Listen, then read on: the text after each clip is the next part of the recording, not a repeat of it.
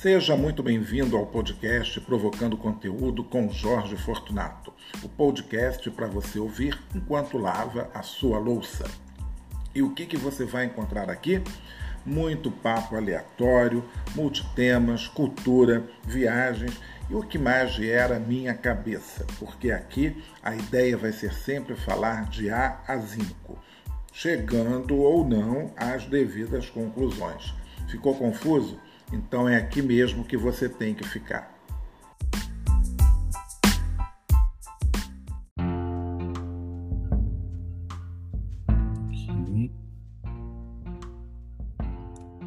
Mais uma vez, seja muito bem-vindo ao podcast Provocando Conteúdo comigo, Jorge Fortunato. Hoje é domingo e é aquele dia que nós escolhemos para conversar sobre viagens, sobre algum lugar interessante que a gente visitou, mas hoje nós vamos receber uma convidada, né, que está assim um pouquinho longe da gente, talvez aí umas 12, 14, 15 horas, não sei. Se a gente sai daqui do, do Brasil e vai para a Itália, de repente já dá umas 12 horas, de repente de voo, dependendo de onde a gente sai. Deve-se fazer alguma conexão e aí a gente chega no país dessa nossa convidada. Bom, eu hoje eu tenho o prazer de estar recebendo aqui a Natasha Brailo, que é uma guia lá da cidade de Dubrovnik, em, na Croácia. Então, a Natasha, é assim que ela me disse que se pronuncia o nome dela corretamente, ela é guia de turismo, ela é professora é, de português também, né? ela é formada em sociologia, literatura e língua portuguesa, né? e já trabalha aí no turismo desde 2011, se eu não me engano. Então já fiz assim uma, uma leitura rápida do currículo, mas eu vou deixar que ela se apresente para todo mundo e é, nós estamos aí, estamos à noite, né? Estamos gravando aqui à noite, então para quem está ouvindo a gente agora de manhã, o correto é falar dobre outro. Eu acho que eu errei, né? Não, estava certo? Mas dobra, dobra večer, Natasha. Dobra večer, Jorge. Eh, boa noite a todos. Ah, mas, primeiramente, obrigada pelo convite. É uma honra participar ah, no seu podcast e também apresentar o meu país. Uh, é tarde, mas eu acho que um, é aquela parte do dia quando você recolhe toda a energia e passa pelo Atlântico para mostrar como são as terras croatas, que espero que primeiro você e o resto do seu público venha conhecer pessoalmente um dia. Bom, muito obrigado mais uma vez por você estar aqui, ter aceito o nosso convite. De fato, nós estamos gravando esse programa é, à noite, era o único horário assim que a gente podia gravar. E eu fiquei muito contente de você ter aceitado, porque é, muitas pessoas, né? Bom, você acha que é muito conhecida do, do, público, digamos assim, dos turistas brasileiros, pelo menos quem já visitou a Croácia, em algum momento já deve ter ouvido falar de você. E você ganhou assim uma projeção enorme aqui no Brasil quando você apareceu na, naquele programa do Pedro Andrade que passa no canal GNT. Então, é, eu gostaria, Natasha, primeiramente, que você nos contasse um pouco. Primeira coisa, assim, que acho que está todo mundo muito curioso, né? Embora eu já falei aqui a sua formação, você é formado em língua e literatura portuguesa, né? fez seu mestrado em sociologia. E a gente queria saber o seguinte: por que o português? Né? De onde surgiu essa paixão pela língua portuguesa? Né? E que você fala muito bem. Eu sempre visito, estou sempre vendo seu blog, muito bem escrito, em português.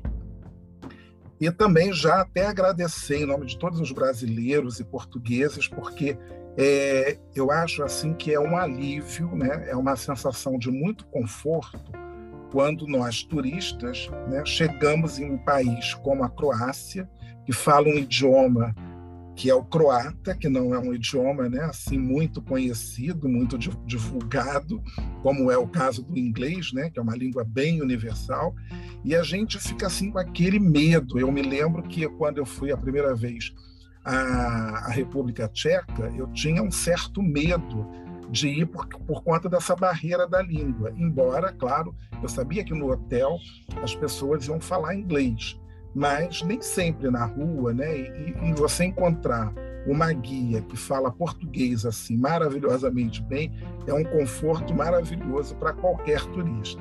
Então, foi, ficou extensa a minha pergunta, mas queria que você nos contasse é, um pouco sobre isso.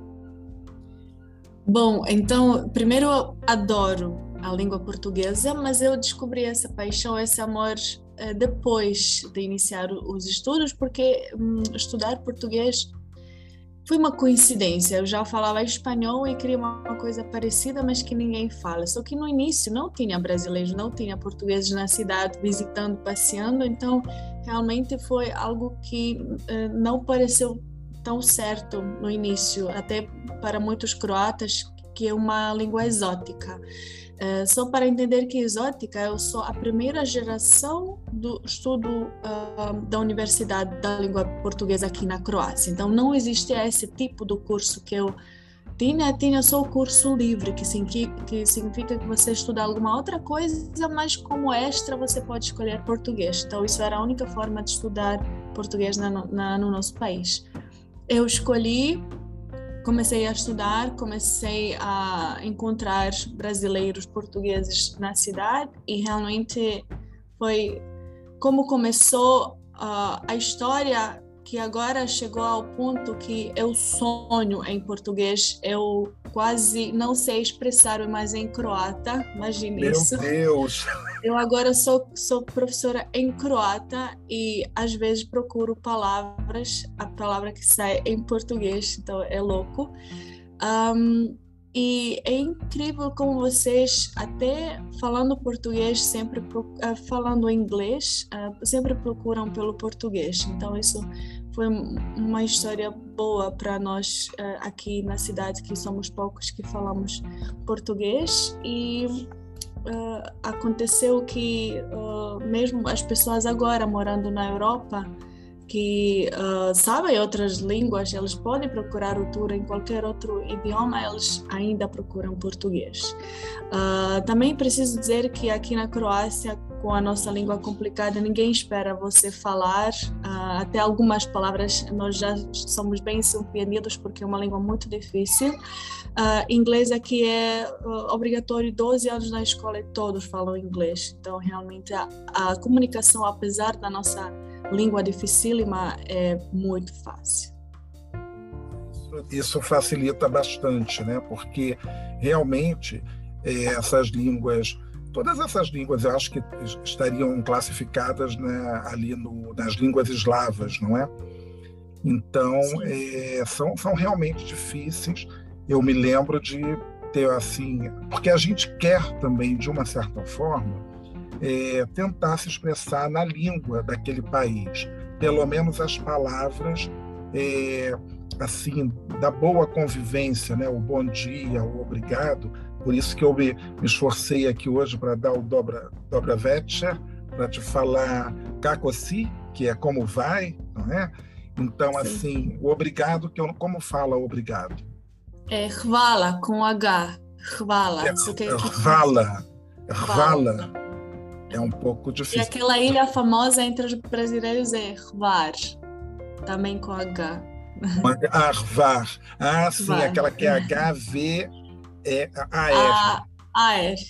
A-R, sim. Então, é, eu queria que você nos falasse o seguinte: quando começou, né, você começou a trabalhar é, em 2011 como guia de turismo. Sim. E quando começou este boom né? eu posso dizer assim, boom, é essa explosão uh, de brasileiros em, na Croácia. Quando isso começou? Eu diria, um, aconteceu que uh, houve dois episódios uh, da Croácia no Globo Repórter. Eu acho que isso foi em 2012, mais ou menos. E foi quando começou. Até esse momento, eu raramente via brasileiros na cidade. Por isso, eu acho que foi isso que iniciou. Não vamos uh, nem falar muito sobre o impacto do Game of Thrones, que é muito óbvio.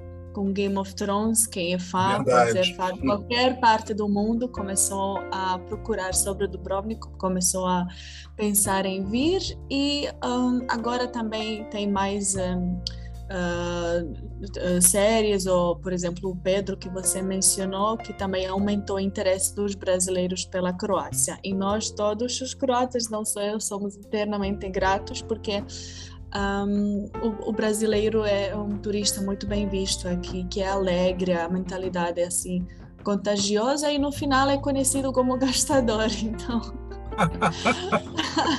As então, lojas eu aprendi a evitar porque perco os grupos.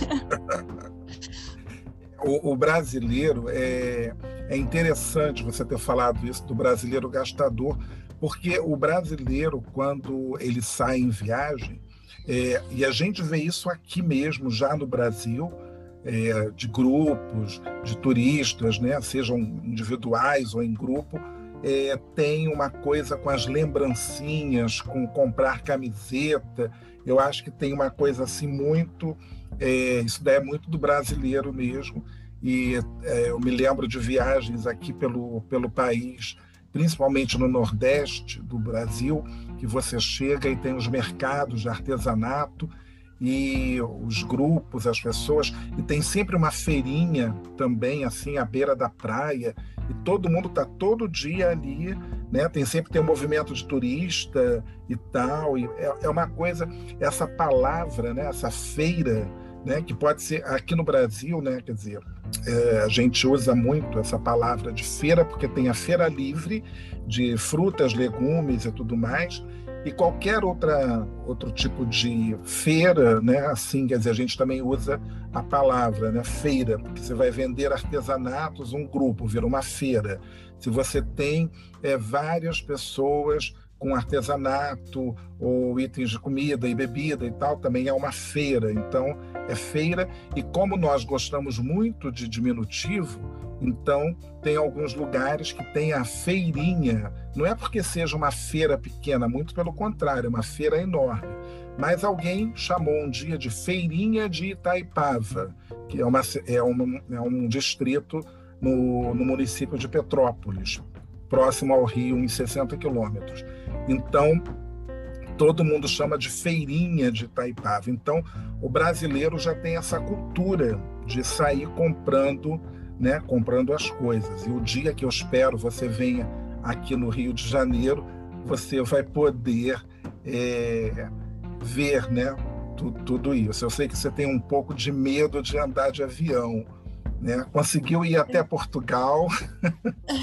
Consegui, a promoção foi mais forte do que o medo, mas uh, para o Brasil eu realmente pretendo ir de barco. Tem que vir de, vem de, vem de, vem de navio mesmo.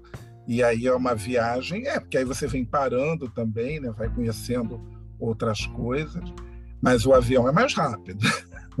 Eu sei, mas não me atrevo. Outro dia nós estávamos conversando para ir ao Nordeste croata, mas um, esse voo sai só à noite e só, sabe aquele avião pequeno hum. que você, não sei, sente tudo.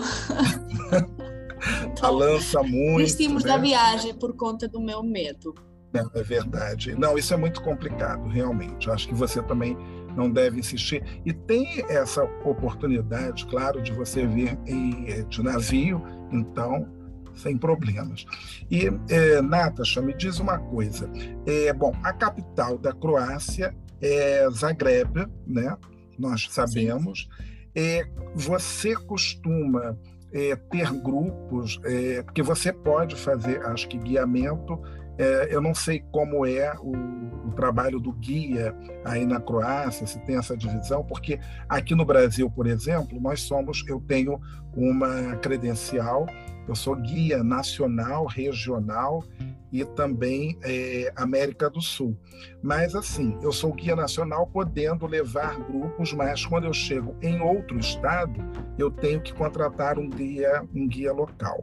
Não sei se na Croácia é da mesma maneira, se você também pode atuar em, em Zagreb, em outras uh, cidades da Croácia, ou se você só pode atuar é, efetivamente uh, em Dubrovnik, né, que é onde você, onde você mora.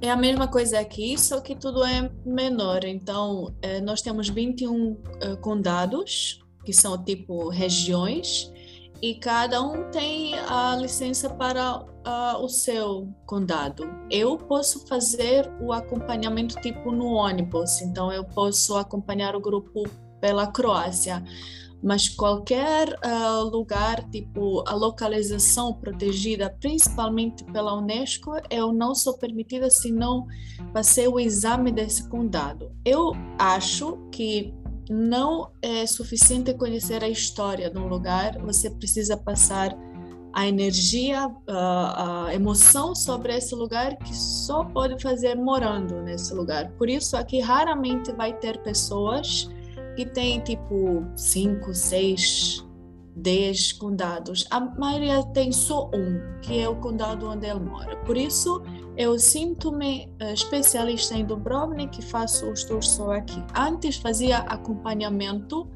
do grupo pela Croácia, mas em cada cidade a gente tinha o guia local que fazia o que agora eu faço em Dubrovnik. Então, uh, sem, sem essa licença por condado, você não pode fazer o tour fora uh, do ônibus. Uh, a mesma coisa é quando você vai a outro país. Eu, por exemplo, fazia muitas excursões para Montenegro, mas tudo que eu explicava estava no ônibus. Então, ao sair, já tem o guia montenegrino esperando e já leva o grupo para onde ele tem programa. Então, aqui, uh, isso é por enquanto, mas tem a previsão de que vai ter regiões. Por exemplo, nós estamos na região da Dalmácia, é por acaso de onde veio o cachorro dálmata e provavelmente vai ter a licença do que agora, que agora vale para o meu condado vai valer para a Dalmácia inteira. Mesmo assim, a gente tem certa opinião de que vai continuar a fazer o mesmo trabalho que o guia local da cidade onde você mora. É, então, é, é, realmente é muito parecido com o que nós fazemos aqui no, no Brasil. Eu também concordo muito com você que é muito difícil, né? Embora você até possa conhecer alguma coisa, saber a história, mas tem a vivência de realmente estar ali naquele local, estar convivendo, além do que também é o guia local que vai é, saber por onde andar e tudo mais, saber os detalhes, principalmente quando você está é, num tour a pé ou até mesmo num ônibus, às vezes eu já fiz aqui no Brasil, eu acompanho os grupos em francês, que é o meu idioma que eu falo, é, além do português, claro. E é, quando eu ia para cidades como Ouro Preto, que é um outro estado, que é o estado de Minas Gerais, então eu tinha também a presença ali de um guia local. É, me diz uma coisa, atualmente, eu não sei se você teria esse dado. Eu acho, eu penso que talvez eu possa até estar enganado, mas eu acho que Dubrovnik é, acaba recebendo assim uma grande massa de turistas. Eu acho que ele tem mais turistas do que a própria capital. Eu estaria enganado ou sempre ou realmente... tinha Sempre Sim. tinha, mas isso era o problema. Isso era o problema quando você, numa cidade uh, histórica como Dubrovnik, que tem 800 habitantes e 20 mil turistas no mesmo momento. Então, isso realmente era um grande problema. Uh, sempre colocavam na mesma frase Dubrovnik, Veneza e Barcelona, todos com o mesmo problema e todos seriamente precisando de uma pausa. Talvez não de um vírus, talvez não da pandemia, mas de uma pausa sim. Agora está mudando, mas o que me preocupa é que a situação econômica está péssima e, e outra vez vão voltar a receber qualquer um. Então, o nosso problema, na verdade, não era qualquer um para ninguém se ofender, o problema eram os cruzeiros. Os cruzeiros que vinham aqui por poucas horas gastando nada, visitando, nem vou falar, e uh, incomodando as pessoas que estão aqui, dormindo, convivendo com a cidade. Então, nós tínhamos antes até 700, 800 cruzeiros por ano. Só para ter ideia, nós somos a cidade de 43 mil habitantes. Então, sabia acontecer que, não sei, pela televisão ou pelas redes sociais, o nosso prefeito chama o povo local não sair de casa. Então, isso realmente incomodava o povo local e uh, por mais que nós ganhávamos, porque realmente todos podiam viver muito bem do turismo, a qualidade da vida baixou bastante. Só para você ter ideia sobre os preços, agora Dubrovnik pelos brasileiros é chamada Dobrovnik porque os preços são dobros, especialmente por exemplo, com a capital, onde tudo é mais barato porque é maior e não é tão turístico. Uh, um metro quadrado uh, de uma casa assim média, nada luxuoso, é 3 mil euros. E o croata tem o salário, o salário médio 800 euros. Isso significa que precisa vender um ou dois rins para comprar uma casa. Então, quero dizer que aumentou o, o preço, mas o salário ficou o mesmo. E também baixou a qualidade da vida, no sentido que, que é tudo um, muvuca, como vocês dizem. Então, entra na cidade, não dá para andar. Você vai de carro, não tem estacionamento. Ou quando tem, é muito caro, porque é para turista. As lojas, aqui quase não tem loja de roupa, tudo é de souvenirs. Então, nós somos, até antes da pandemia, eu acho, a, a maior comunidade, a sociedade que comprava pela internet, porque sabe? É, era o único jeito. Então, eu diria que Dubrovnik lotava muito com esse turismo de massa que agora está controlado, agora os, números estão bons. Estamos a, entre 50% a 70% do turismo pré-pandêmico, e que para os turistas ainda parece que está cheio, mas para nós está bem vazio. Uh, mas a Croácia uh, ficou surpreendente extremamente bem. Eh, este verão, eh, superou os números pré-pandêmicos. Por exemplo, uh, outro dia falaram que um, nesse mesmo dia, em 2019, teve menos turistas do que tem agora. Então, eh, vamos dizer que a Croácia está sendo descoberta de novo, mas por outro turista que fica aqui, não sei, uma, duas semanas, que não corre pelo país como era antes, que não só que compra um souvenir e tira a foto para dizer eu estive na Croácia. Está mudando o tipo de turista. Não sei sei se é só aqui regional ou é mundial. Eu espero que é mundial. Só para dizer para você, um, Dubrovnik tem 150% mais franceses do que tinha antes, então aguarde, acho que você não vai poder defender-se dos franceses quando tudo isto abrir. Eu fico feliz de saber tudo isso. Eu acho que é, é, o grande problema né, dessas cidades como Dubrovnik, como acontece também em Veneza. Veneza, eu até gravei aqui recentemente um, um episódio falando de Veneza, e eu me lembro que Veneza, durante o dia, era uma coisa complicadíssima de andar, porque é, era muito turista, porque os turistas chegam e eu fui ainda no mês de, de abril, que não era um mês de alta temporada.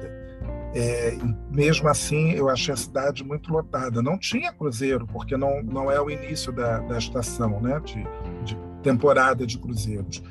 Então, eu me lembro que era muita gente, eu não conseguia nunca visitar a Basílica de São Marco, porque eu não queria ficar naquela fila. Eu fiz passeios muito alternativos, entrando em outras igrejas, enfim, buscando outro tipo de atração, porque é, tinha essa movimentação realmente desse turista que chega de manhã cedo e já vai embora, tipo quatro e meia da tarde, ele vai, ele vai embora. É, então, eu acho que isso é muito complicado, de fato, né, para a cidade. Nós vamos dar um pequeno break agora e a gente volta daqui a pouco para continuar esse papo aqui com a Natasha. Até já.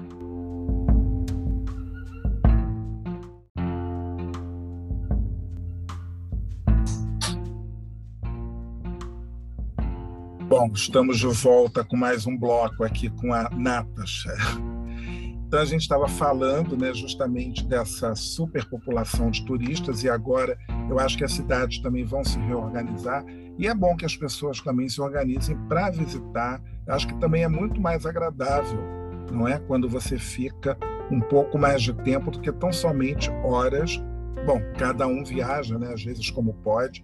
Agora, me conta um pouco, uh, Natasha, sobre uh, a cidade de Dubrovnik. Bom, ficou muito conhecida, claro, eu acho que aí foi a grande propaganda para o bem e para o mal, não é?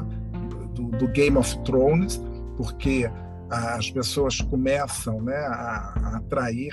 Eu, eu tenho um casal de turistas que ficaram amigos e são franceses e você falou dos franceses aí em, em Dubrovnik, e eles justamente passaram é, um, uns dias aí em Dubrovnik.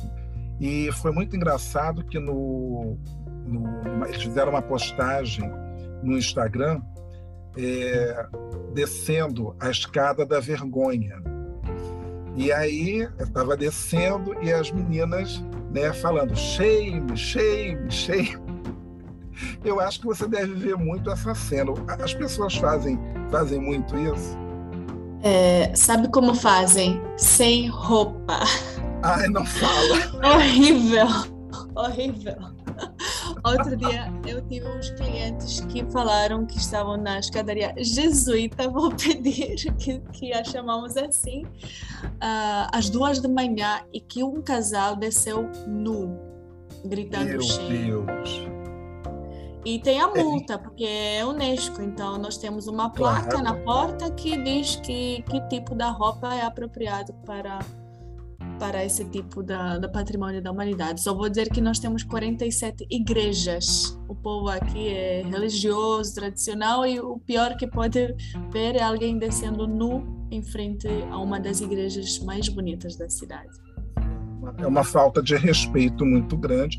E também assim, né? Até na sua própria cidade, você não vai tirar a roupa, ficar desfilando é, nua. Eu acho que assim, até a brincadeira de de repente você descer ali, alguém gritar, né? Vergonha, vergonha e tal, porque por conta daquela cena, né? Memorável e tudo. Mas é, as pessoas às vezes é, realmente é, exageram um pouco é, no, nas brincadeiras, né? Vamos dizer assim. E eu, eu vejo aqui, eu sempre quando eu entro no teu blog, eu estou sempre lendo uma coisa ou outra, e você deixa ali anotado, né? Que são 14 séculos de histórias, 5.423 degraus, porque tem muita escada, né? Dubrovnik é a cidade com mais degraus no Mediterrâneo e esse número sabemos porque no inverno não temos nada para fazer, então contamos degraus. Eu conheço realmente o senhor que contou. É, só nas muralhas tem, tem 1080, mas antes de assustar as pessoas, porque realmente escada é sinônimo da nossa vida, um, tudo é muito bem distribuído, vamos dizer assim. Então, nas muralhas, depois de cada subida, tem uma parte plana, então dá para descansar-se. Um, mas do outro lado, pode com, comer quanto quiser. Então, tudo aqui tem é uma compensação, não é? Isso. É. Tem uma compensação. Eu estava justamente pensando nisso, porque é, você pode comer bastante, que você vai gastar bem essas calorias com 5.423 degraus, fora o que a gente anda. Então, é uma maravilha. Agora, e assim, é, vamos falar agora aqui para o ouvinte que, que nós falamos, falei um pouco nesse primeiro bloco com coisas mais ligadas, né, assim, à nossa profissão de guia de turismo, mas eu gostaria que você falasse um pouco do, desse lado é, do, do, turismo na cidade no, para o turista. Uh, dicas que você poderia dar uh, como melhor período para ir, uh, o que, que você deve fugir né? Por exemplo, então vamos, vamos por parte. Qual é vamos começar assim pela pela temporada. Qual o melhor período para um turista ir que ele não vá assim se aborrecer? Bom, é, a escolha da época depende da sua preferência. Se você prefere praia, claro que vai escolher julho e agosto porque o mar está mais quente. Só uma informação assim completamente aleatória. A gente detesta quando chamam o mar de água. Então não façam isso aqui na Croácia. É mar, não é a cor da água, é a cor do mar. Ah, ah é? Os do interior, os croatas do interior também dizem água e a gente brinca muito com eles. Então não façam isso, é mar.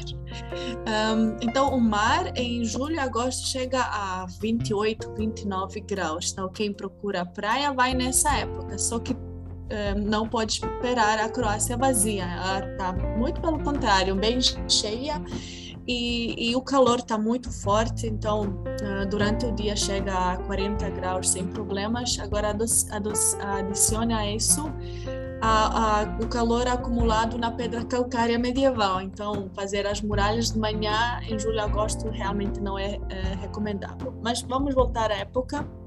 Uh, o meu preferido definitivamente é setembro. Uh, agora, por exemplo, temos temperaturas muito agradáveis para dormir, que não temos em julho e agosto, que é tipo até 20 graus, mas durante o dia chega a 26, 27 e a temperatura do mar ainda está a 23, 24. Então é uma boa combinação. O, o turismo está mais tranquilo no sentido que começou a escola, então um, tem mais casais, mais, mais idosos e um, os preços até sabem descer, uh, baixar em alguns, uh, alguns destinos, não tanto em Dubrovnik, mas digo, pela Croácia já começa a baixar a temporada e começam a baixar uh, os valores. com o tempo, ultimamente, sendo bastante louco, tudo que agora falo, digo, é uma média, mas claro que você pode pegar ou muito calor em setembro ou muita chuva em setembro, isso realmente ficou impossível para prever. Uh, e também nos últimos anos, outubro mostrou-se muito bom, uh, tipo verão prolongado. Eu lembro, não sei se foi em 2018, 24 de outubro e a temperatura do mar 24. Então, realmente dá para curtir bastante. Eu até acho que, apesar do dia mais curto, dá para aproveitar mais porque você não precisa esperar no apartamento aquele calor sufocante passar para voltar a explorar a, a cidade. Uh, para o ano inteiro, vale uma dica que eu sempre tenho. Dubrovnik é uma cidade que se visita à tarde, então de manhã é qualquer praia, ilha, qualquer coisa que é fora, mas à tarde a cidade tem muito mais charme, tem menos turistas, menos calor e tudo tem mais sentido. Então, deixem toda a visita para a tarde. De manhã tem várias coisas para fazer. Uh, se não é verão, também pode ser alguma região perto. Nós temos uma uh, posição muito boa para fazer bate-voltas. Então, qualquer coisa que é fora, mas à tarde, quando fica mais tranquilo, é perfeito para explorar a cidade. E outra coisa, não corra pela cidade. Três, quatro dias no mínimo apesar do tamanho da cidade, porque são tantas coisas para visitar, especialmente se é fanático de Game of Thrones, então vai procurar as locações que não estão uh, só na cidade, então tem, tem várias coisas que eles usaram uh, ao longo das temporadas. Não são tantas coisas para fazer que realmente quanto mais tempo aqui melhor. Uh, outro dia eu tive um casal que ficou aqui cinco dias e falou que era pouco. É, eu, eu, eu, concordo plenamente com você com relação à questão do tempo de ficar numa cidade. A gente às vezes pensa que é pouco tempo, é, e coincidentemente eu fiquei é, seis noites em Veneza e também fiquei com essa sensação de que foi pouco, porque é, eu ainda fui dois dias, é, fiquei fora de Veneza, quer dizer, um eu fiquei bom, dentro, né? Porque eu fui a Burano e Murano. No outro dia eu fui a, a cidade de Verona.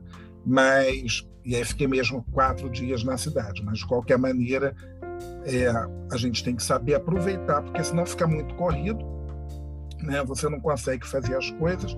Você deu uma, uma informação que eu achei interessante de deixar para fazer as, as visitas na parte da tarde, porque, bom, deve ter também aí uma questão é, da temperatura, talvez já ficando um pouco, a temperatura vai ficando melhor um pouco, né, de repente. E é, eu queria saber o seguinte: as atrações, elas têm um horário, elas fecham assim muito tarde, nesse período de primavera, verão, ou elas têm um horário já oficial e fecham um pouco mais cedo?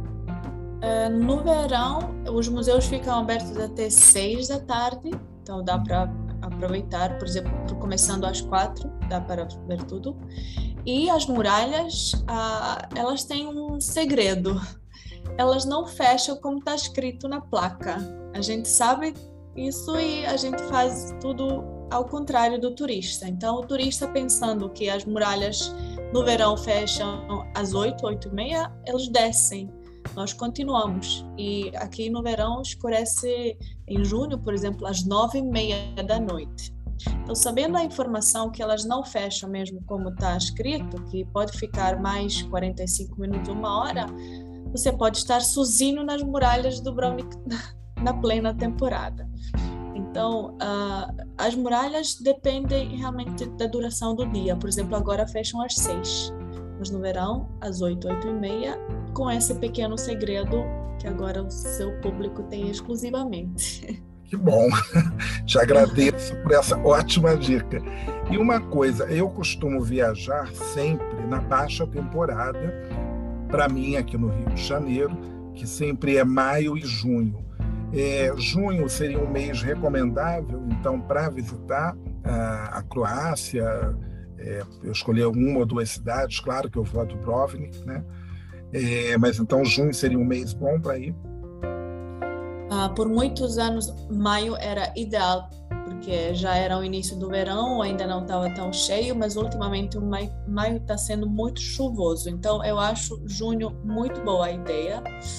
Uh, só que o mar não esquenta tanto como como depois. Então tá meio frio, mas sei que às vezes vocês brasileiros reclamam até quando tá 25, 26 dizem que tá frio. Então isso do, tudo que digo é relativo, mas junho é muito bom para vir. Junho é bom, né? É, a gente tem uma fama, bom, eu sou aqui do Rio de Janeiro, sou carioca, então, carioca reclama, a gente começa a reclamar do frio já com, com 20 graus, né? Ah. Dependendo se fizer 21, mas eu moro no, no Flamengo, então tem praia aqui e eu estou na esquina da praia, então entra um vento, meu apartamento ele é muito gelado, inclusive. Então, às vezes, está mais frio dentro do apartamento do que fora, é uma coisa meio estranha, entendeu? Porque venta por trás, venta aqui pela frente.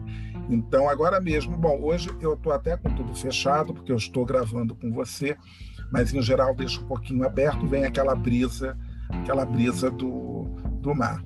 É, Natasha, é, Natasha, Natasha, que a gente acostuma, né, com, com Mas Natasha. é, realmente não faz mal, então pode dizer, Natasha, que já eu já estou tá, já está acostumada. É, né, nessa, no seu recebimento, quer dizer, você é uma guia que a gente chama aqui de, você é uma, uma guia receptiva, né? Você faz esse turismo receptivo. Eu sei que você trabalha também com grupos de cruzeiros quando chegam, né? Você também tem os seus é, clientes é, que são particulares. Então, assim, como você divide isso? Né? Você, você trabalha, eu não sei, você tem, é, existe uma agência é, que te contrata, é, ou de repente, se um turista quiser contratar diretamente com você, pode ir lá no seu blog, mandar uma mensagem, porque eu vi aqui você tem é, seis passeios que você oferece, né? Pelo menos é o que está aqui. E como funciona, né? Esse seu trabalho? Se alguém que está nos ouvindo agora, de repente quer, ah, quando eu for a Dubrovnik, já sei quem eu vou contratar.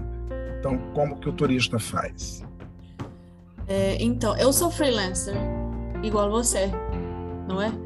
Então, é, eu, eu, posso ser contratada por qualquer um. Uh, no início, por falta do contato, por isso é que eu abri a página, era tudo por agência. E qualquer uma, croata, estrangeira, uh, não fazia uma porque eu tenho a minha tipo microempresa uh, que funciona como se fosse uma agência, mas só funciona para os dois locais. Então, eu posso ser contratada pela agência ou posso ser contratada diretamente. Como antes dessa página eu fui contratada várias vezes para os brasileiros, mas o tour devia ter sido em espanhol, porque também sou guia em espanhol, eu percebi que realmente precisa ter um canal, uma comunicação entre nós e assim abrir a, a página que ao longo do tempo até é de onde eu recebo a maioria dos turistas. Então agora realmente é, é uma grande maioria que vem através da página e não através da agência, porque Estamos no século 21, a tecnologia fez o seu, é fácil conseguir qualquer dado, qualquer contato, então, por enquanto, funciona assim. Então, mas sou freelancer, então, qualquer canal. E eu me lembro que, bom, quando eu conheci você, eh, eu acho que eu conheci foi através do Facebook. Você ainda mantém lá o Dubrovnik sim, em sim. português no Facebook, mas tem o blog e também tem o Instagram, né? que também é tudo do Brovnik em português. Sim. É, na verdade, eu, eu, eu pensei nessa ideia de abrir uma página, não tinha nada parecido na Croácia, pelo menos eu não conhecia na altura, é, às duas da manhã. Então, eu acho esse ótimo, uh, esse horário ótimo, noturno, porque tudo melhor, sabe? Ou à noite ou no banheiro. é sempre assim. Todas as ideias. E aí, desde então, você, com, com a página e tudo mais, então isso aumentou bastante a, a procura. Eu vejo que houve um crescimento muito grande, de fato, é, com visitas à Croácia. Eu fiz um último episódio aqui do, do podcast, eu estava é, fazendo assim uma reclamação comigo mesmo, porque eu, é, eu fui muitas vezes, né, eu já fui 17 vezes à França, então, assim, é um número que, para um viajante né, normal, assim, é um pouco exagerado, né? Repetir tantas vezes, né? São 17 vezes, e, e assim, em férias e tudo mais. E eu me lembro que, quando eu estive a primeira vez que eu fui à, à República Tcheca e que eu passei, eu acho que eu sobrevoei, né? Uh, bom, não sei se foi dali que eu sobrevoei a Croácia, não, não sei, posso estar enganado. Não, foi quando eu fui à, à Hungria. Então, possivelmente eu devo ter. Foi exatamente isso. E eu vi aquele mar assim, né, aquelas cores, e eu falei assim, caramba, e tá tão perto, né, também, e, mas eu nunca pensei assim em visitar. E lembro que naquela época, 2006, era muito mais barato, com certeza, né? E hoje eu Não tinha o Game of Thrones na altura. Não tinha, não tinha o Game of Thrones. Então eu acho que eu dei essa bobeada é, de não ter ido em 2006. Foi a primeira vez que eu fui. E agora vai pagar o dobro. Pois é. Não, até a República Tcheca, eu me lembro que quando eu fui a Praga a primeira vez, era muito barato tudo. No ano, aí eu gostei tanto de Praga que eu repeti no ano seguinte, 2007. Foi quando eu fui a, a Hungria, né? Eu fui a Budapeste, eu fui a Viena também, voltei a Praga mais uma vez. E aí eu já vi que alguma coisa tinha mudado. Eu falei, acho que as pessoas começaram a descobrir isso aqui. Bom, é, eu tinha lido que a, Croácia entrou para a União Europeia, faz parte da União Europeia agora. Mas vocês não mudaram, não aderiram ao euro. É como a República Tcheca, que mantém lá a coroa tcheca e a moeda de vocês é a kuna, correto? É, qual é a, a paridade kuna-euro, é, euro-kuna? Uh, um euro é sete cunas, mais ou menos, é 7,3, 7,4, dependendo da época.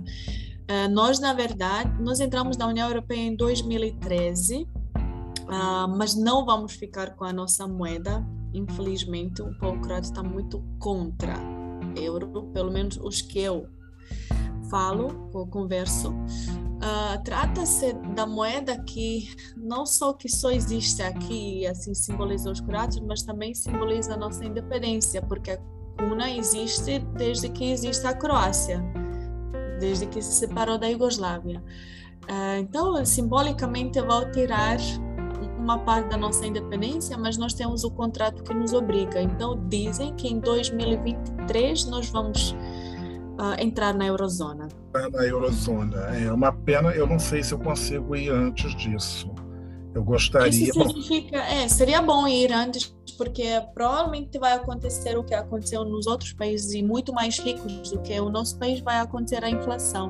Ah, com certeza vai, porque aí é uma coisa muito complicada, porque, por exemplo, se hoje você, sei lá, compra um pãozinho, vamos supor, né? Você compra um pão, é, um pãozinho para tomar o seu café da manhã por sete cunas, aí vai ter alguém querendo cobrar sete euros acontece essas coisas absurdas e isso eu posso falar porque aqui no Brasil a gente já mudou de moeda várias vezes por conta justamente por conta de inflação houve uma época aqui que eu recebi o meu salário era é, 18 milhões de cruzeiros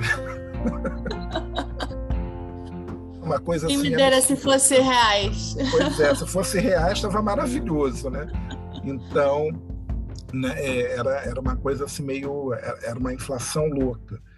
E agora está voltando. Mas, enfim, não vamos, não vamos entrar muito nessa seara, nessa seara, é. não.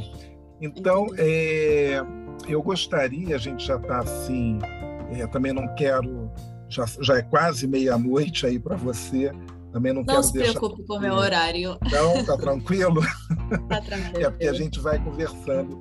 É, aqui mais um pouco. Além de Dubrovnik, né, com certeza é, tem outras cidades assim que devem ser próximas a, a Dubrovnik, né? Mas bom, eu, eu gostaria de pedir uma gentileza, né? Então eu, eu por exemplo, eu nunca viajei para a Croácia.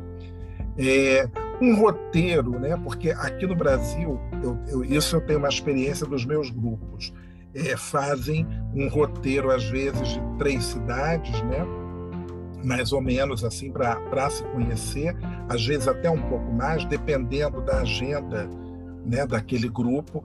Então, assim, o que, o que valeria a pena num roteiro é, pela Croácia? Né? A gente vale muito a pena conhecer a Zagreb, é, e a Split, e a Dubrovnik, naquela outra cidade, Var, Var, é complicada de falar, Bom, enfim, ou se não, de repente, como é se uma outra coisa também que às vezes pode ser uma dúvida de alguém, o deslocamento, né, Zagreb, Dubrovnik, ou, ou de repente, não, quero ir direto para Dubrovnik, tem, enfim, como andar dentro da Croácia e o que seria, assim, o ideal para conhecer.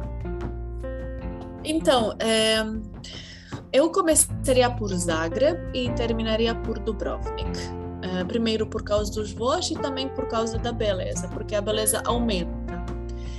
E, e é outro tipo de, de, turismo. Eu acho que uh, muitas vezes Uh, as pessoas evitam Zagreb, mas isso não está certo. Zagreb é como pequena Viena, ela vale muito a pena. Eu estudei lá cinco anos, morei em Zagreb, então o que para mim é o mais atrativo é a atmosfera da cidade, que ela é bem croata. Isso muitas vezes na costa não tem, por causa da quantidade dos turistas. Então, esse coração croata é mais fácil encontrar numa cidade onde tem mais croatas. Isso é a capital. Então, definitivamente, a cidade que tem uh, bons serviços, uh, infraestrutura, os preços são uh, mais baixos, então tudo que é croata é recomendável comprar em Zagreb e não deixar para a costa. e sem falar que Zagreb tem muito mais voos com a Europa do que a costa. Depois de Zagreb, eu seguiria obrigatoriamente para os lagos de Plitvice, que é um dos parques nacionais mais bonitos da Europa. É, é, um parque com 16 lagos com água, agora podemos dizer água transparente, que muitos querem pular, tomar banho, mas é proibido. E uh, depois de Plitvice, eu seguiria para Zadar. Zadar é uma cidade que, talvez igual como Dubrovnik, visita-se à tarde, porque as atrações são noturnas. Então lá tem as atrações únicas no mundo, que são o órgão do mar, Saudação ao Sol e o Alfred Hitchcock falou que lá tem o melhor pôr do sol do mundo. Falou ele, eu não. Ele falou, está falado. Rio, eu, eu sei que no Rio também tem. Quando eu vejo aquelas fotos do pôr do sol com as pessoas jogando voleibol, então para mim é um sonho ao futebol. Uh, depois de Zadar, que já é o início da Dalmácia, um, chegou a hora para ir a Split, que é a capital dálmata, é a maior cidade na Dalmácia. É por acaso onde tem as croatas mais bonitas do país. O meu marido é, é proibido ir a Split sem mim. Ah, é. Igual como eu sou proibida ir a Zadar sem ele, porque em Zadar são os croatas, mas menos porque lá é a cidade de basquete, então são altos, morenos, bem bonitos. Uh, split pode ser ou a base para fazer bate-voltas ou uh, por Split podemos seguir para Hvar, que é a, a, ilha mais badalada, uma das mais bonitas e a mais ensolarada do país. e eu sei que lá muitas vezes é mais fácil encontrar mil brasileiros do que dez croatas. É muito brasileira. É, é, vocês gostam desse tipo da ilha, da festa, do hotel, das praias, então ela é muito frequentada pelos brasileiros. Também perto de Hvar tem a ilha de Brač, só esses nomes croatas uh, difíceis para repetir. Um, é, é, famosa pela praia mais bonita da Croácia, que se chama Zlatni Rat, e é aquele cartão postal que vocês veem sempre ao procurar Croácia, ao ver um, uh, as, as séries e tudo o resto. Uh, e no final tem Dubrovnik, é muito fácil locomover-se entre as ilhas porque tem catamarãs, tem ferries e, e do mesmo jeito dá para chegar a Dubrovnik. Claro que, na minha opinião, o melhor uh, meio de transporte é carro, porque a Croácia tem estradas perfeitas, novas, seguras, mas quando não pode, eh, também dá para ir de ônibus, só, é, só que é mais complicado e, e menos confortável. Definitivamente é, caso, eu É, eu tenho, desculpa te interromper, eu tenho um grande problema porque eu não dirijo. Então, é, lembro, é, lembro. você lembra, né?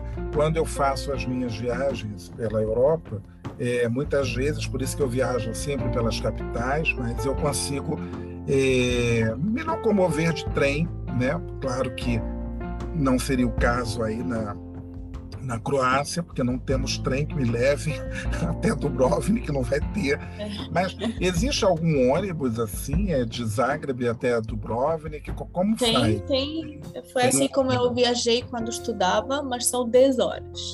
E não é nada. Nossa, não é confortável. 10 horas de viagem é complicado. Então deve e não ter. Só isso. Deve é, ter avião, é que... então. Tem, tem 45 minutos de avião. Uh, e o problema é que esse finalzinho da Croácia, onde fica Dubrovnik, que é onde era a República, não tem autoestrada. Então, até essas 10 horas, no início tá bom, tudo muito bonito, rápido, mas esse final mata, porque é muita curva, muitas paradas, muito trânsito, então realmente cansa. Mas no seu caso não precisa ser uma viagem já de 10 horas, você pode ir parando e assim já fica mais fácil. Por exemplo, The Split, a Dubrovnik tem 3 horas, isso dá para aguentar. É porque é uma coisa que para mim é um pouco complicado. Eu quando eu fui à Itália, bom, aí eu andava de trem, fazia de trem, fazia de ônibus em algum lugar, enfim. Mas é, porque tem muita gente que não dirige. Isso acontece muito. Né? Ou que não quer dirigir num país estrangeiro. Exato, também tem isso, né? Porque principalmente aí mais uma vez cai a questão da língua. Embora uh, você falou aqui dos croatas que falam inglês, às vezes tem gente que dirige e tudo mais, mas aí não fala inglês, ou que fala inglês, mas aí não se sente seguro tem uma série de, de coisas, né? Então, se bem que aqui é, nós temos muito, quer dizer, tem algumas pessoas que viajam, já viajam com uma excursão toda organizada, né? Tem muito disso. É, inclusive, eu conheço alguns guias aqui do Brasil que são guias é, exportativos e levam grupos para a Croácia, para Dubrovnik, etc. e tal não sei nem, talvez você possa conhecer algum desses guias brasileiros, certamente. Né? Então, é, que fazem, é, que levam os grupos para viajar é, pela Europa. Aliás, isso é uma coisa assim que a, a, às vezes eu gostaria também de fazer esse tipo de, de trabalho, porque ah, eu acho bem interessante. Por outro lado, também eu acho que é bom. A gente é uma responsabilidade também muito grande e você também fica acabou a sua rotina, a sua vida, né, também. Mas eu acho que é muito legal porque te dá a chance, né, de, de conhecer, de conhecer outros países, né, e, e tudo mais. Bom, é, Natasha, a gente já está assim, então, nós estamos nos aproximando aqui do fim do, do nosso do nosso episódio. É, o que mais que você é, daria é, de recomendação para um turista é, brasileiro que esteja querendo conhecer a Croácia? É, alguma dica assim, interessante em termos de é, comida ou alguma festa que aconteça de repente nesse período entre? Porque o brasileiro acho que dificilmente ele deve ir visitar a Croácia no inverno. É, não sei se tem muito é, muita, muita. Eu, eu pelo menos eu viajo pouquíssimo é, no, no, inverno. Já eu viajei assim, passando o ano novo, já fui num carnaval, mas, mas fui para países assim, tipo Portugal, Espanha, porque a França já é mais frio, né, e tal. E eu acredito que o inverno aí deve ser bem rigoroso, né? É, depende da região. Aqui no sul, na costa, nem tanto, não tanto. É, com essas mudanças climáticas, houve algumas é, etapa, etapas de, de, neve, mas é muito raro ter neve aqui na costa. Já no interior é outra coisa, vai até um metro da neve. É, o problema aqui, o problema aqui não é a temperatura ela é 7, 10 graus sem problema. O problema é o vento. O vento que, que passa pelo corpo e que quem não está acostumado um, sabe estar desagradável, tanto que os croatas do interior reclamam no nosso frio. Então, uh, quando não tem esse vento, uh, o inverno aqui é muito gostoso. Quando brilha sol, você Sim. pode fazer tudo igualmente, só que não pode ir à praia. E o, o dia é curto, uh, escurece já às quatro e meia da tarde. Porém, antes da pandemia, Dubrovnik, principalmente, não sei para outras cidades, pelo que sei, uh, só Zagreb tinha algo assim, uh, tinha um festival de inverno muito, muito uh, bem organizado, no sentido que era a, a, época do ano orientada completamente aos locais, aos locais que normalmente não conseguiam entrar na cidade. Então, as festas, os cantores, os melhores cantores croatas, completamente grátis na praça principal da cidade. Uh, comida local, um, bebida assim quente, por exemplo, vinho quente por causa da época. Então, era realmente uh, muito, muito bom. Só que este ano eu acho que não vai ter, uh, nem tanto acho pela pandemia quanto pela falta de dinheiro, porque uh, o, o, bolso do Dubrovnik está tá vazio. Um, por isso, é, para quem viaja inverno, eu recomendo esperar um pouquinho para que tudo isto recupere, porque pode ser uma época muito boa para quem não se incomoda com frio. Uh, tenho que mencionar que Zagreb, três anos seguidos, ganhou o título do melhor advento da Europa. Então, o que antes era Viena, agora virou Zagreb, muito popular para visitar no inverno. Muitos uh, eventos e, e, algo que uma cidade pequena como a nossa só pode sonhar. Então, realmente vale a pena quando a sua preferência é outra. É, porque é, muitas pessoas, é, quando tem assim destinos de praia, ela às vezes acaba preferindo, ela não liga tanto. Então, às vezes viaja claro. no inverno porque eu não vou ter praia, vou ter essas coisas que eu vou poder é, visitar. Então, também é uma possibilidade, sabendo que pode encontrar aí um vento no meio do caminho, não é? E aí ficar congelada, congelada no vento. Mas, Mas, por exemplo, quando tem alguém na Europa que mora num lugar muito mais frio que o nosso, até pode vir e vem, vem muitos. Por exemplo, um norueguês aqui não tá frio para ela. Ah, então, ah, sim. Se você é, fala de 7, 10 graus, os russos também. Se vem do Nordeste brasileiro, sempre vai estar frio, mas sim. dependendo de onde vem, por exemplo, da Europa, que é mais perto, pode ser gostoso. É, quanto às dicas gerais. Assim, desculpa. Não pode falar, desculpa. É, quanto às dicas é, gerais, só queria falar que apesar de um país pequeno, aqui dá para ver muito e é um povo tão receptivo. A gente tem essa mania quando vemos alguém perdido na rua, mesmo sem ele perguntar, a gente sempre ajuda. Então, realmente é um país com uma mente bastante aberta e, e além dessas um, atrações óbvias e aquilo tudo que vocês veem uh, nas fotos, definitivamente uma gastronomia, vinho, uh, essa essa atmosfera muito um, relaxada no sentido que aqui a gente tenta viver quanto mais sem estresse é café de duas três horas é, é, é muito encontro com os amigos muita fofoca no final. Uh, e, e o que mais atrai os turistas uma segurança impecável. Então aqui realmente é, é, é bem uh, para relaxar-se para fugir de tudo cotidiano. É, isso eu vejo muito, até, bom, eu te acompanho é, já há algum tempo, no, principalmente no Instagram, eu vejo todas as suas publicações e tudo mais, acompanho quando tem as festas, essa coisa toda, então eu vejo sempre, e você vai a uns lugares assim ótimos, que eu fico aqui às vezes morrendo de inveja, e você lá naquela maravilha, aquele mar, ó, não vou falar, vou falar o mar aquele mar lindo, transparente, assim que você vê areia. Então. Não tem areia. Areia ah, eu fico babando nas suas fotos. Aqui ah, não é? tem areia. Não é tem pedra. areia, é pedra. Isso mesmo é pedra. Então, mas assim, mas é, é, é lindíssimo, é, é maravilhoso, né?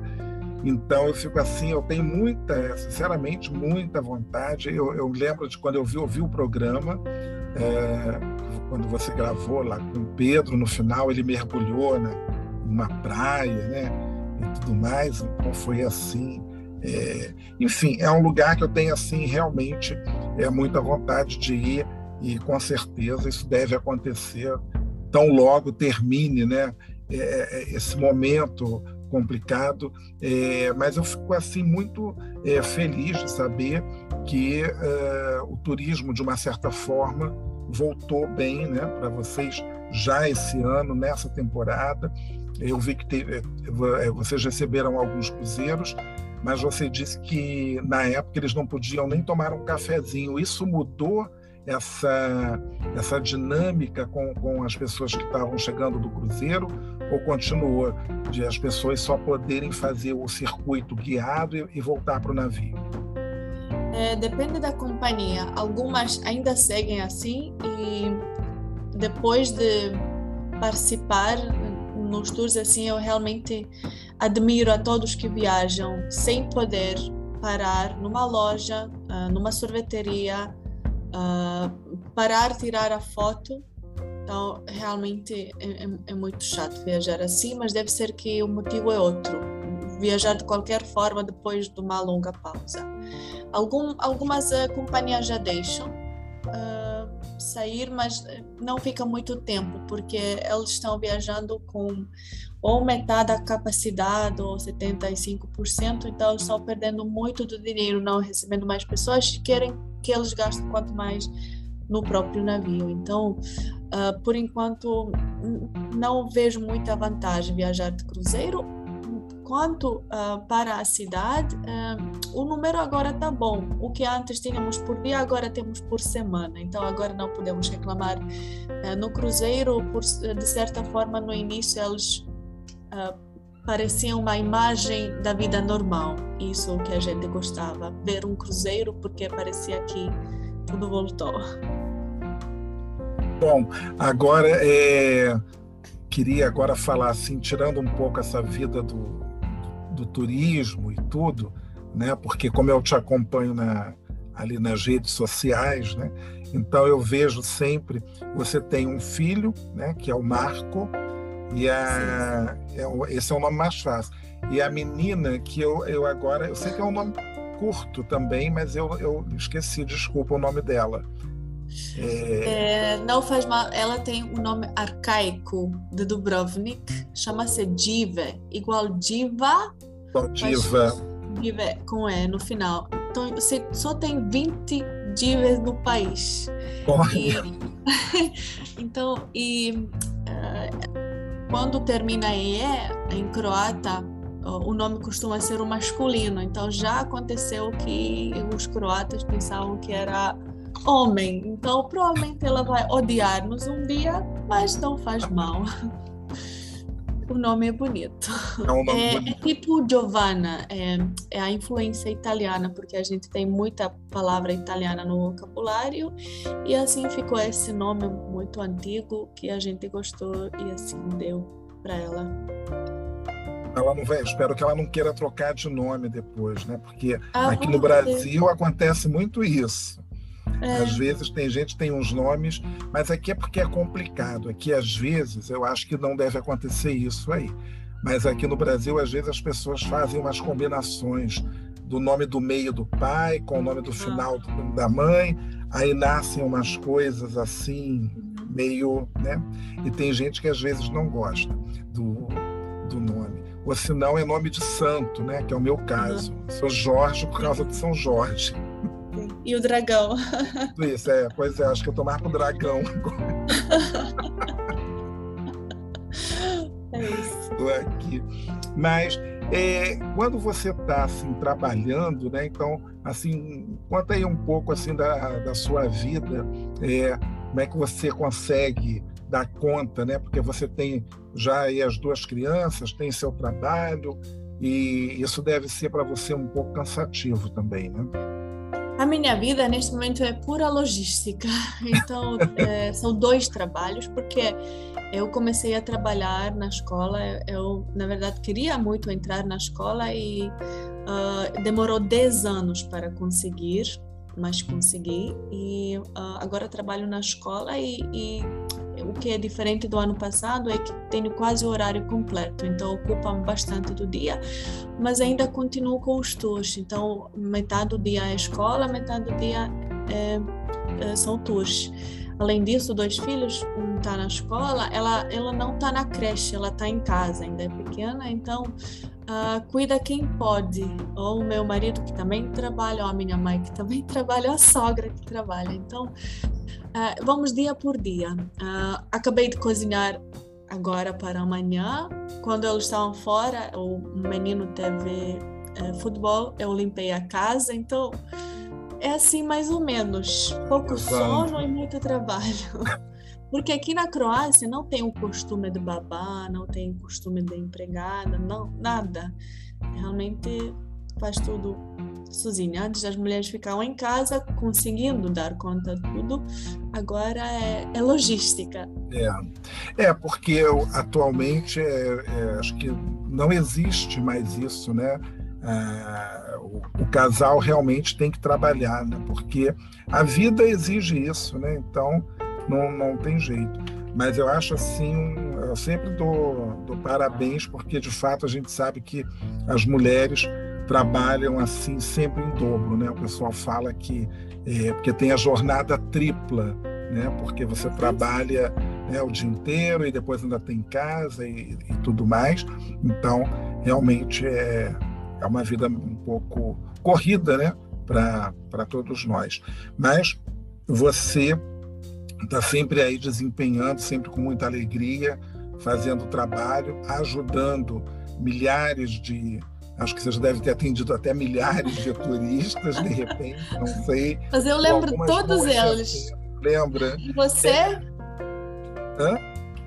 Você lembra de todos os clientes? Olha, eu, eu sou assim. Eu no início, é, bom, eu trabalho há muito pouco tempo, trabalho desde 2014 e no início eu trabalhava com grupos, é, com pequenos grupos que eram assim mistos.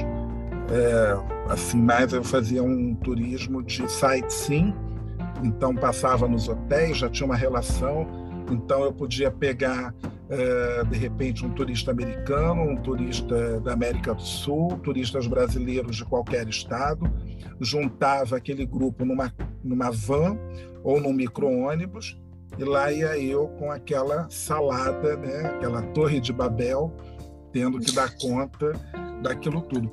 Só que depois eu, eu, eu consegui, em pouco tempo trabalhando, em, em poucos meses, acho que seis meses depois, é, uma agência de receptivo francês é, chamou, né? e aí eu fui fazer entrevista, teste, essa coisa toda, e fui aprovado, logo me chamaram, então eu, ainda conciliei um pouco com o sightseeing, depois eu me dediquei integralmente ao turismo receptivo com os franceses. E isso mudou um pouco a minha dinâmica, porque eu passei a trabalhar é, com casais, com uma, uma, família pequena, e aí depois eu comecei a receber os grupos, né? Então, assim, é, lembrar, eu tenho uns que eu é, ficaram amigos, inclusive eu viajo, viajei e vou encontrar com, esses turistas. É, fiquei hospedado na casa de duas é, famílias, né? Então é, tem, tem essa relação. Mas às vezes eu começo a ver aqui umas fotos e eu vejo que eu estava ali com aquela pessoa, mas já não me lembro direito, sabe? Isso também às vezes acontece. É, mas assim, tem uns que tem uns que acho que marcam mais do que outros, eu não sei. Mas em geral, assim, é esse contato que a gente tem com os turistas, eu acho que deve ser muito legal. Certamente, eu acho que você também já deve ter recebido muitos convites para visitar o Brasil. Sim, sim, sim. É, são convites eh, diários, só que vai demorar para eu visitar todos. Primeiro, porque vocês são um continente para nós, Segundo, porque a sua chegada vai demorar, já que é do barco, né? E tem, tem alguma cidade, assim, do Brasil, é, uma ou duas, não sei, que você sonha conhecer, que você tem, assim, muita vontade de conhecer? Não é cidade mesmo, mas eu sempre falia, falava que a minha primeira parada vai ser Lençóis Maranhenses. Provavelmente Bem, não vai acontecer, porque nem muitos brasileiros conhecem. É, é eu não conheço. fora do caminho. Muito. Mas o meu sonho, como diz sempre, falava que ia ser justamente isso, a, a primeira parada no Brasil. E é um lugar assim muito bonito. É, eu sempre vejo por fotos. Esse ano, inclusive, é, eu acho que o melhor, a melhor época para ter ido talvez tenha sido no ano passado, porque pouca gente estava viajando, então é, era um lugar assim bem vazio para você é, passear e conhecer. Mas esse ano parece que já teve uma procura assim muito grande, né? Porque à medida que vai aumentando aí o número de vacinados, as pessoas se sentem um pouco mais seguras para poder é, é, viajar.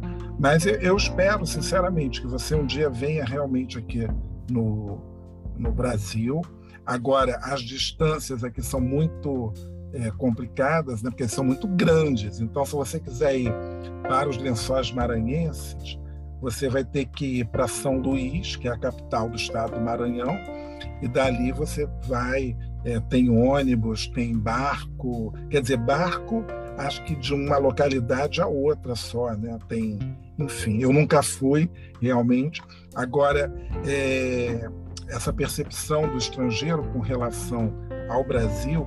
Eu tenho uma amiga francesa e ela, primeira vez que ela veio para o Brasil, então ela fazendo os planos, ela achava que era tudo assim: a gente vai aqui, vai na Amazônia, a gente depois vai aqui no Nordeste, depois a gente vai aqui, vai aqui. E aí ela, o marido dela falou assim: calma, que não é bem assim, muita calma, né? Porque realmente o Brasil é muito grande, os brasileiros não conhecem né, o Brasil dessa maneira. É, eu mesmo, eu só eu conheço ah, algumas capitais do Nordeste, é, do Sul e aqui do Sudeste. Centro-Oeste do Brasil e a região Norte eu não conheço. Eu fui uma vez a Brasília, mas fui a trabalho. Então, enquanto que na Europa, claro, né, é um pouco menor e aí você a Europa é uma maravilha. Você pega um trem, né, eu atravessei de de lá de Budapeste até Praga foi tudo de trem, né? É uma maravilha. E você, é, é, Natasha, você costuma viajar muito pela, assim, o que é perto de Dubrovnik, né? O que que você conhece? É aí pouca nessa coisa. É. Que é perto, na verdade, tem Montenegro, tem Bósnia. Itália já é atra atravessando o Mar Adriático. Eu, na verdade, viajava muito quando morava em Zagreb, na capital, porque é realmente uma posição bem central. E fazia muito de trem. Então eu, eu, gosto muito de viajar de trem porque acho assim muito confortável. Você pode levantar e tudo isso. Então foi assim como eu conheci bastante. Uma vez fui a, a Roma de ônibus. Olha. Foi a noite inteira e assim conheci Verona, Veneza, um, uh, Padova, muitas coisas legais. Fui a Viena, fui a Bratislava. Uh, só não conheço não conheço a França a sua França. E o meu pai morava em Paris dois anos Ai. quando era quando era criança. Então o meu sonho definitivamente era Paris. Um, nós até pensamos em ir mas foi um ano quando aconteceu até aquele ataque uh, terrorista. 2015 é, é. eu falo eu vou eu vou falar desse ataque eu falei desse ataque na verdade é, por conta de um documentário que tem da Netflix. Ah, por falar em televisão, é, só para a gente finalizar aqui, é, você já viu alguma, algum programa ou telenovela brasileira?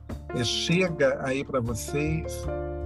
Muitas, muitas, ah. tanto que os croatas adoram as telenovelas uh, brasileiras, uh, troca, então por um período tem mexicanas, por outro período tem brasileiras, sempre ao mesmo horário, que é meio-dia e meia. Então pode perguntar às nossas avós, que todas são enlouquecidas uh, pelas telenovelas brasileiras. A primeira que passou aqui foi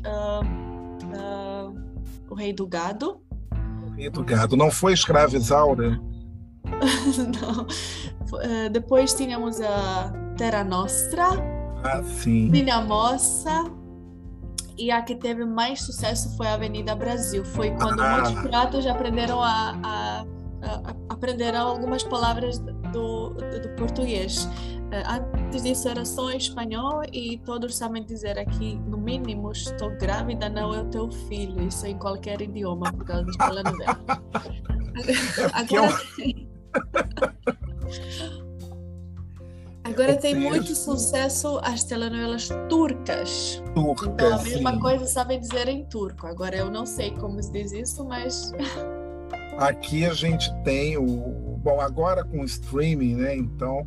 É, mas tem um canal aqui no Brasil que passa é, telenovela é, turca, né? Eu até teve uma. A minha mãe assiste essas, essas novelas turcas e tem uma agora liberada pela, pela Globoplay, que é a Fátima Gul. Fátima Gul. Uhum. E é muito legal. Bom, Turquia também é um Turquia também é um país é, maravilhoso, também é, visitei. E bom, é, e as produções, produções croatas, tem novela croata? Também tem, né? Claro, deve ter. Uh, tem, mas assim, na qualidade poderia ser melhor. Algumas, claro, têm que se destacam, mas em geral não são uma coisa assim muito para destacar. Eu sempre procuro, eu procuro no, na Netflix às vezes essas produções de outros países e hoje eu estava fazendo uma mudança e eu até coloquei é, para ver se tem alguma coisa na, em, em croata, porque eu já mas vi umas eu vou dar uma duas recomendações. Ah, Primeiro, bom, quem tem as melhores séries, especialmente de comédia, são os bósnios. O humor bosníaco é sem igual. Segundo, tem um filme croata, por acaso essa essa moça estava na minha escola, na infância, eu conheço essa moça, ela é a diretora de um filme croata que agora, agora ganhou o prêmio em Cannes. Chama-se Murina, muito fácil para memorizar. Murina é o nome do, de um peixe. Então, muito bom filme e definitivamente a recomendação para todos que gostariam de ver algo do cinema croata. O resto, tudo Bósnia. Bósnia, olha, bom saber. Eles têm os melhores filmes de, da guerra e as melhores comédias. Bom saber. Então, eu acho que a gente conseguiu é, fazer aí um pouco um panorama geral, né? não só é, do turismo, mas também um pouco da, dessa cultura croata, né? que vai além daquela camiseta do futebol que a gente adora, aqueles quadradinhos brancos e vermelhos. Eu que os franceses não me escutem, mas na, naquela Copa do Mundo É, eu. Foi a última, a, não, a última foi na Rússia. E eu tô Sim, foi lá. Foi lá? Foi essa, né? Foi ah, essa. Foi essa. Ué, mas a gente está em. É, a última foi na Rússia, é verdade. Olha, você 2018. sabe que eu tô meio. Foi 2018. Então, essa eu estava torcendo para a Croácia.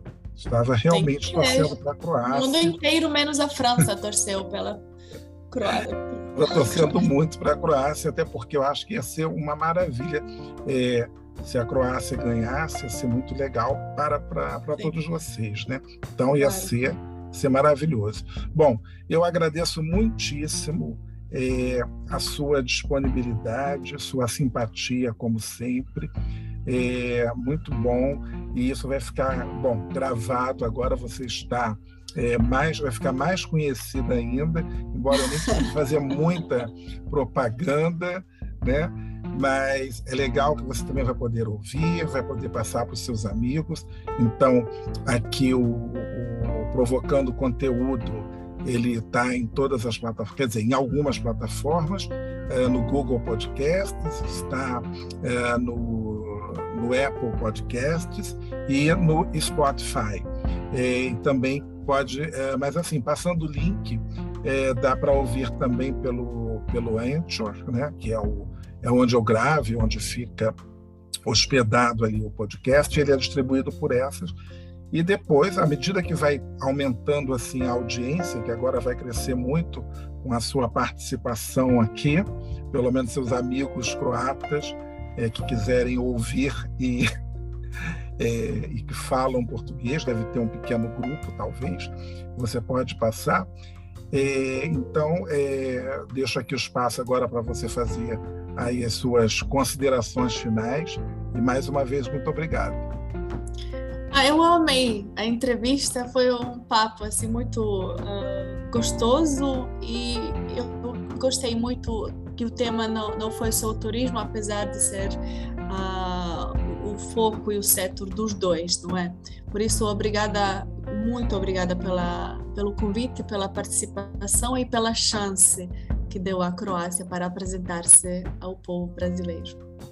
Olha, vai ser sempre um prazer e se você quiser é, depois voltar, também fique muito à vontade. É, inclusive, é, vocês podem, eu já citei várias vezes, mas volto a falar, eu vou deixar também na descrição do podcast as redes sociais da, Nat da Natasha é, que é o Dubrovnik em português, vocês vão achar no Facebook, no Instagram, e também tem um Dubrovnik em português.com. É, e se vocês tiverem alguma pergunta, vocês podem fazer diretamente, ou se não, podem mandar aqui para o e-mail do podcast, que é provocandoconteúdo.gmail.com. Bom, muito obrigado a todos, a vocês todos que ouviram, que chegaram até aqui né, ficaram conosco aí, a gente já passou de uma hora e vinte, talvez, ficou, ficou bem legal. Esse podcast ele não tem nenhuma edição, nós fizemos apenas um break, já voltamos, e então ele é aquele podcast assim raiz, porque estamos precisando ainda de patrocínio, Natasha, entendeu? Porque nem microfone, você viu aqui, eu não tenho nem microfone, mas o importante Mas isso é o é conteúdo. O charme, o charme, Jorge. Esse é o charme.